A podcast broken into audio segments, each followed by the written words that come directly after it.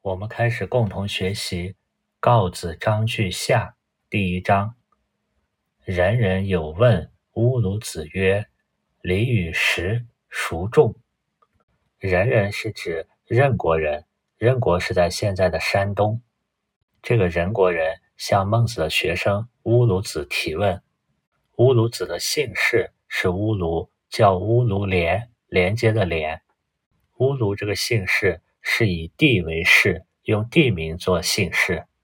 姓乌卢氏的，在如今大概只有一千人，已经很少了。姓和氏，我们前面讲过，复习一下。姓是指比较大的族群，姓的部首里一般都有女字。相对有名的是上古的八大姓，而氏呢，是由姓分裂出来比较小的族群。上古时候的姓氏。比现在要丰富的多。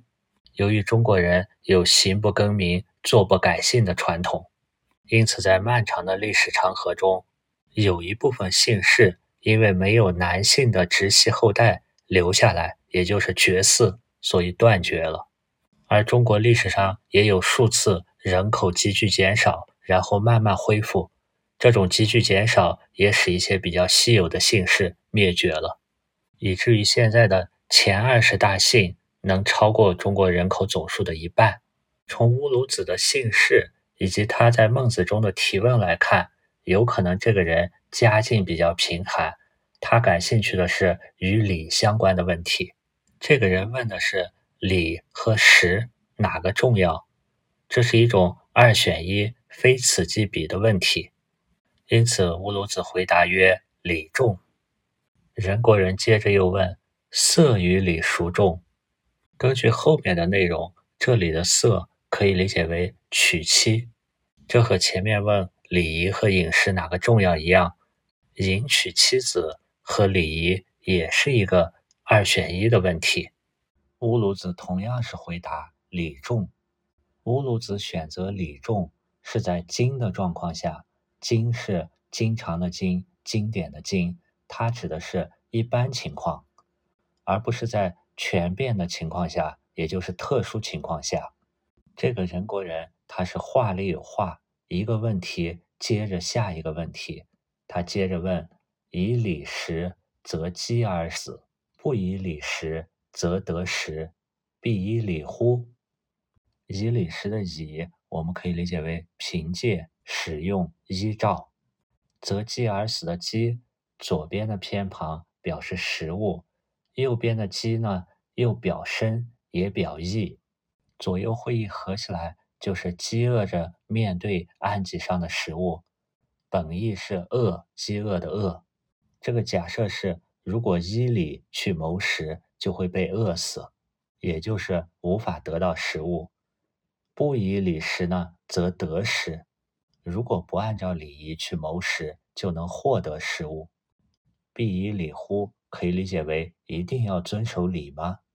必以礼乎的必字在前面学习过，我们复习一下，它是个会意字，从宾格的格，格在这里表示木桩，左右那两点从八表示分开，合起来会意就表示分界的木桩，本意是界桩，因为界桩是确定不移的，所以它引申为一定的意思。这里必以礼乎，就可以理解为一定要按照礼仪吗？与这个情况类似的，在前面《滕文公章句下》的第十章，我们也读过陈仲子的故事。陈仲子居于林三日不食，当发现有被虫子吃过大半的李子，他也匍匐着前往将食之。孟子也没有批评陈仲子是不以礼食。可见，当要饥饿而死的时候，是可以不以礼食的。这个人国人还举了一个假设：轻盈则不得妻，不轻盈则得妻，必轻盈乎？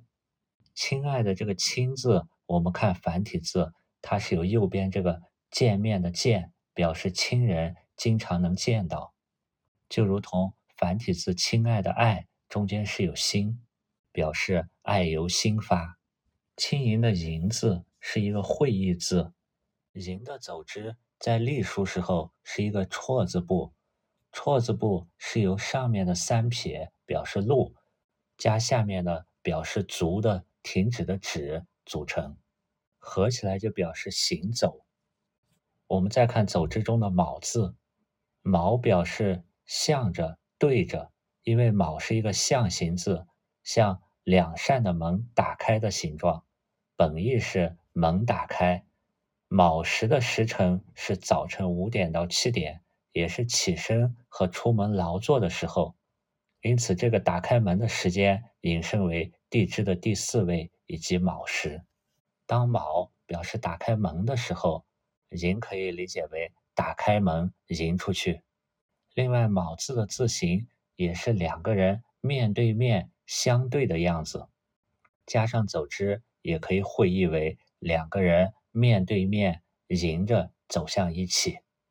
对于这里所说“亲迎则不得妻”，亲迎的这个程序，我们可以理解为类似于现代社会的婚礼前的迎亲的程序。如果依礼去迎亲，就会得不到妻子；如果不迎亲呢，则能娶妻成功。必亲迎乎？一定要去迎亲吗？因为迎亲也属于礼。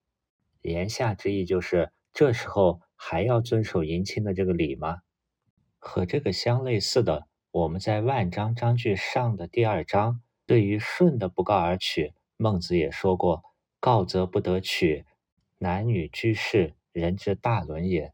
如告，则废人之大伦，以对父母，是以不告也。”这也是赞成特殊情况下，也不一定非要讲礼重。对于这两个问题呢，乌鲁子不能对明日之周以告孟子。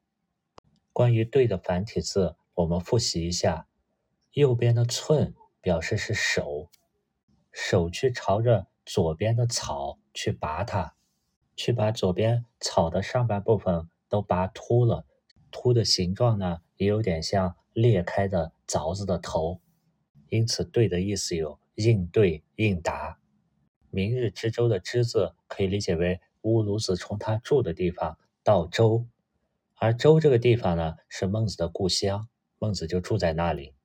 乌鲁子见到孟子以后，就把他们之间的这个对话告知告诉孟子。如果孟子的回答只是说在不同的具体情况下要具体分析是礼重还是色重食重。如果仅仅从这个层面去答复乌鲁子也可以，但是没有跳出礼和色和实的这个层面，而孟子首先就指出了不踹其本而齐其末。我们在告子上所学的主要就是讲人的性，无论是礼义还是食色，他们背后更本质的都是那个人的性，就如同在庄子外篇的。马蹄篇中所说“性情不离，安用礼乐”，无论是礼还是乐，都是人的性所体现出来的一个外在功用。如果孟子七篇没有延伸到告子篇的性以及静心篇的心，仅仅是就着儒家的体系去解读仁义礼智，他就没有跳出礼义去看到背后那个更本质的性心。庄子马蹄篇就说过：“道德不废，安取仁义？”道家所提倡的按照天性自由自在的生活，那种返璞归真，也是看到了仁义礼智背后那个更本质、更底层的人的天性本性。我们来看孟子的回答：“孟子曰：‘吾达是也，何有？’”我们先看一下这六个字。当方字旁的这个“于”读作“乌”的时候，一般指叹词、语气词。达是也的这个“达”字是个会意字，从竹从合，会意起来表示把竹条编成竹索。而“达”字下面这个闭合的“合”字，它的字形像盖子盖在容器上。会意起来，“答”可以理解为能够组合编织出合适的答案。就像盖子正好能盖在容器上一样。是这个字呢，上面是日，下面是角，中间那一横可以理解为目标城墙。脚在日头下，向着正确的目标前进，因此是可以理解为正确的。合有的这个“合”字，从字形上好像一个人挑着担子，可以理解为承载着、担负着。同时，“合”的右边这个“可”也是唱歌的那个“歌”的初文，因此“合”也有一种心情愉悦、舒畅的去做的感觉。有这个字呢，是上面的手拿着下面的肉，表示持有、拥有。对这六个字呢，赵齐焦循的理解是：孟子叹息，因为做不到踹其本，而仅仅去齐其末，因此乌鲁子不能回答这个问题。这六个字就可以理解为孟子叹息说，如果要回答正确，是很难的。不能做到，不能持有的，因为没有踹本而去齐末。但是朱熹朱子是把达视也何有连起来，没有断开。答是也合有的意思就变成，如果回答正确也是不难的，何难之有？很难吗？因为一旦掌握了对事物踹其本而不去弃其末，也就是对事物有更本质的了解以后。就不难回答解决这一类问题。这两种理解并不矛盾，都可以。接着，孟子首先指出：“不踹其本而齐其末，方寸之木，可使高于层楼。”这句话里面“不揣其本”的“揣”字是一个形声字，左边的手表意，表示用手去量幼苗的高度；右边的念作。之弯砖或者的弯端，它表声。右边的这个砖，在《说文解字》中说它是指物出生之体也，就是事物刚生出来的样子。上半部分像地上生长的样子，下半部分像植物的根。揣的本意是测量，引申为估计、猜测。而其其末的其字是个象形字。甲骨文的形体像麦禾，画的是三根竖着的很整齐的麦子，在字形中麦穗的排列很整齐，因此它的本意是整齐。方寸之木可使高于层楼，这里面隐藏着一个成语，成语寸木层楼就出自方寸之木可以使高于层楼这句话。层楼的层本意是小而高的山，层楼是指楼顶部分像山的高楼。这句话可以理解为孟子是说，不去揣度分析事物的根本，而只是看它的末端整不整齐。如果这样的话，你把一寸高的小木块搁在高高的层楼顶上，难道能说木块就比层楼高？显然是因为不揣其本。而其其末，导致方寸之木高于层楼。我们站在这一句话的语境上，是说的由于不揣其本而其其末，所以对方寸之木和层楼这两个差距悬殊的事物没有客观的认知，那么就不可能正确的去回答，不能够答是也。上一句孟子所说的“物答是也何有”。这六个字中的意思，应该更接近于赵齐焦循的判断，是不可答，不能够正确的回答。持有这种思维的何有，更像是一种负重前行，执着的持有，根据表面现象的判断，而不是去看本质。而朱熹朱子认为，这不是很难的何有，更像是一种很轻松的岁月静好的何有。类似于透过现象看本质，事物就变得简单了。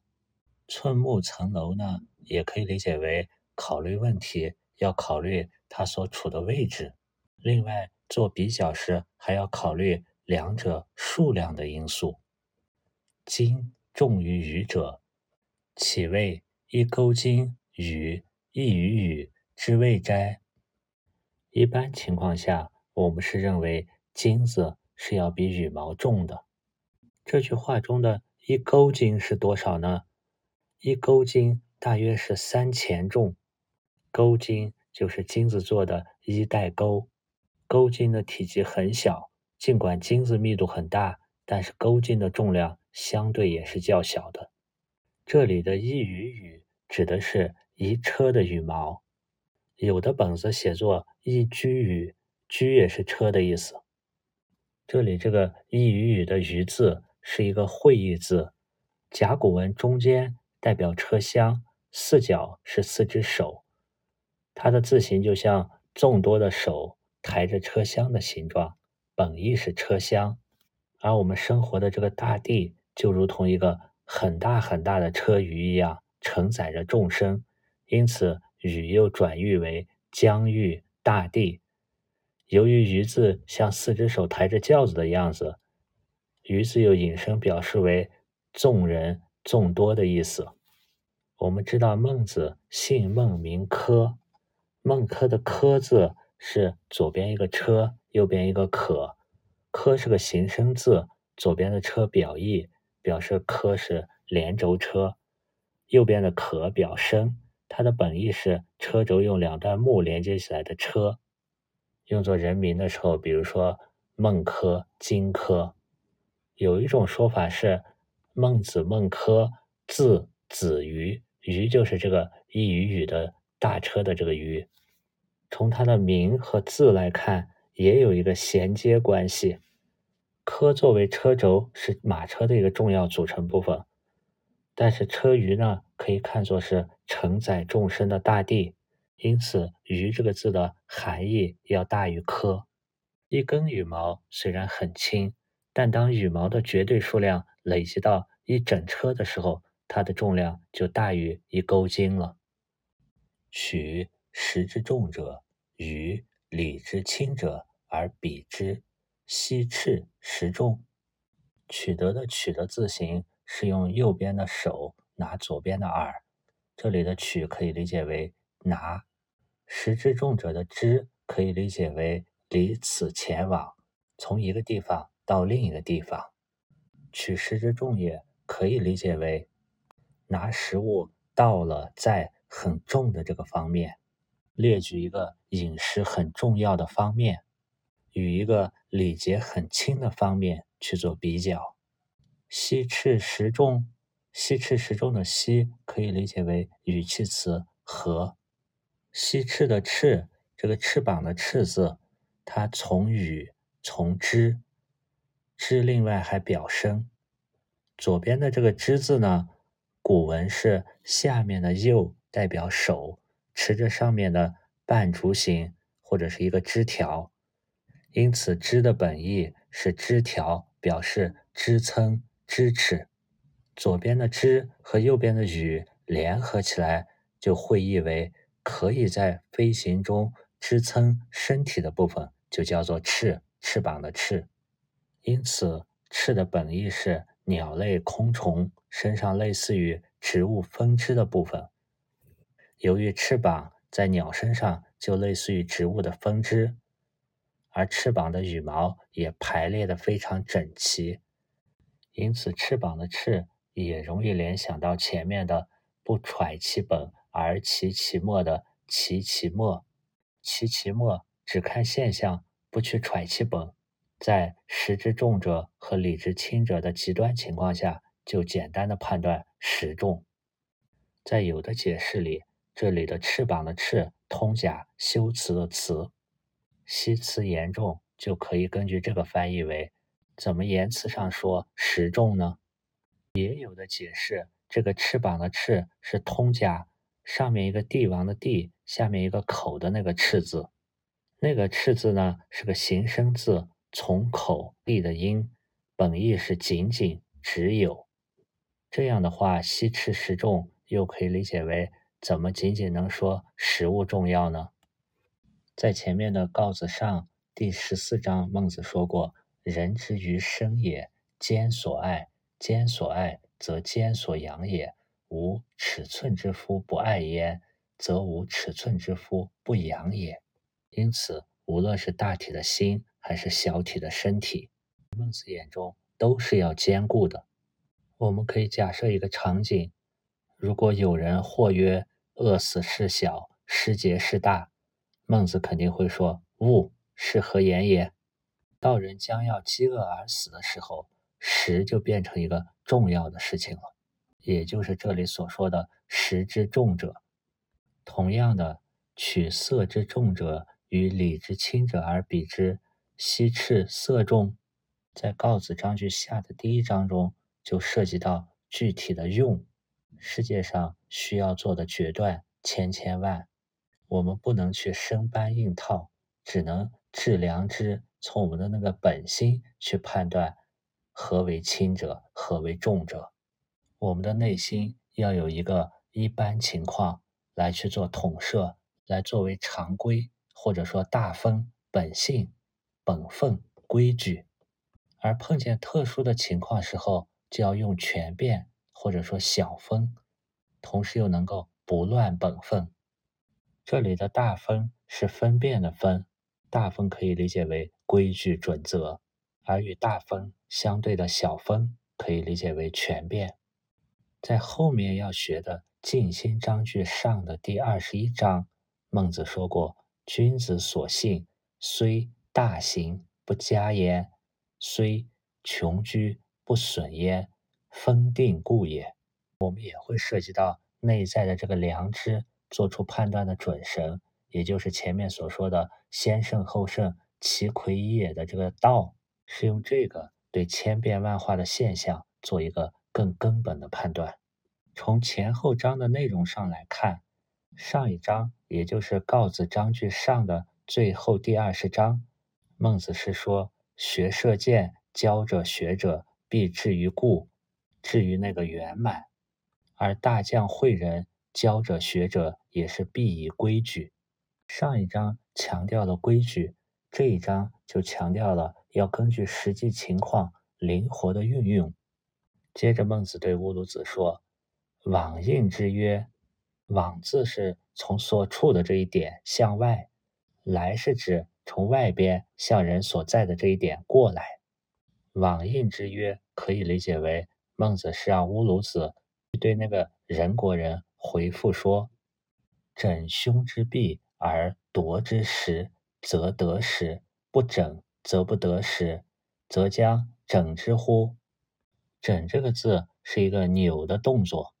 整字左边的密字部可以看作是丝头扭在一起的丝絮，而整字右边人下面的那三撇，可以理解为就像弱者的弱的繁体字一样，代表力气弱。力气强的人像扭丝线一样去扭力气弱的人的胳膊。如果你仗着力气大去扭你兄长的胳膊，从而夺得食物，通过这样的抢夺能取得食物。如果不去扭，不去抢夺它，就不得食。你会这样去做吗？注意，这里的前提情况并不是在人要饿死，在食之重者的情况下。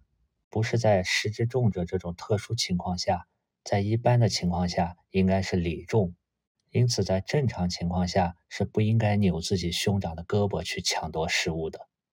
同样，于东家强而搂其处子，则得妻；不搂，则不得妻，则将搂之乎？于这个字我们在前面出现过，左边的足代表用脚去翻墙。右边的鱼表示翻的动作很顺畅，很麻溜。去翻过你们东边邻居家的墙，去手拉手抱邻居家未结婚的女孩子，通过这样的方式去得到妻子。不去搂就得不到妻子，你难道就可以这样去做吗？这种情况下当然是礼重，无论是于情于法，都不应该为了色去突破礼。前面的学习中也描述过一个场景，就是男女虽然授受不亲，但是当你的嫂子溺于水的时候，你也要毫不犹豫地突破礼去救她。这些都是要用心去判断，具体是什么情况，哪一方面更重要。这种用我们的心去做判断，也是我们每一个人他作为主体的一种意志活动，心之官发挥作用。去思，去明明德，也可以理解为我们每一个人的是非善恶的判断标准，每一个人所想追求、所要表现出的价值，或者说是每一个人内在良知道德的体现。这是根本，也是孟子所说的“揣其本”。揣其本，就是我们每个人作为人这个主体。而表现出的一种生命价值的取向，如果离开了主体的心，去把它对象化，比如说像这一章里分解为理，分解为实，分解为色，具体为一钩金、一语语，就会不揣其本而其其末。也可以这样做一个比喻：我们每一个个体，每一个人都好像是一个小的宇宙。这些作为主体的一个一个人的小宇宙，共同生活在我们现在这个大自然大的宇宙中。每个小宇宙呢，都有它自己具体的内在思想、道德、良知、价值判断，但是它们之间也有共性，也具有普遍性，就是孔子、孟子所说的仁义礼智这些。这些每个自然人主体，或者说小宇宙里。普遍性的道理，孔子、孟子、老子、庄子这些圣贤们把这些普遍性的生命内在的道理总结了出来，需要我们去感受它的程度。这些生命的道理和规律不同于我们所处这个自然界中的物理、化学的科学方面的知识。现有自然界这个维度中，科学方面的知识。可以被测量，可以被定义，但我们每个人作为主体，我们内在的这个小宇宙的普遍性的规律，它只能去被感受和体验，因为每个人的小宇宙中的宇宙法则它是不同的。这里面作为人性的普遍性的道理，只能去感受程度的不同。而孟子在《告子章句下》的随后各章中。也教导我们如何去感知这些，让我们去感受尧舜这些主体内在的精神思想、道德境界、心的良知是什么样的，他们是如何发挥功用的。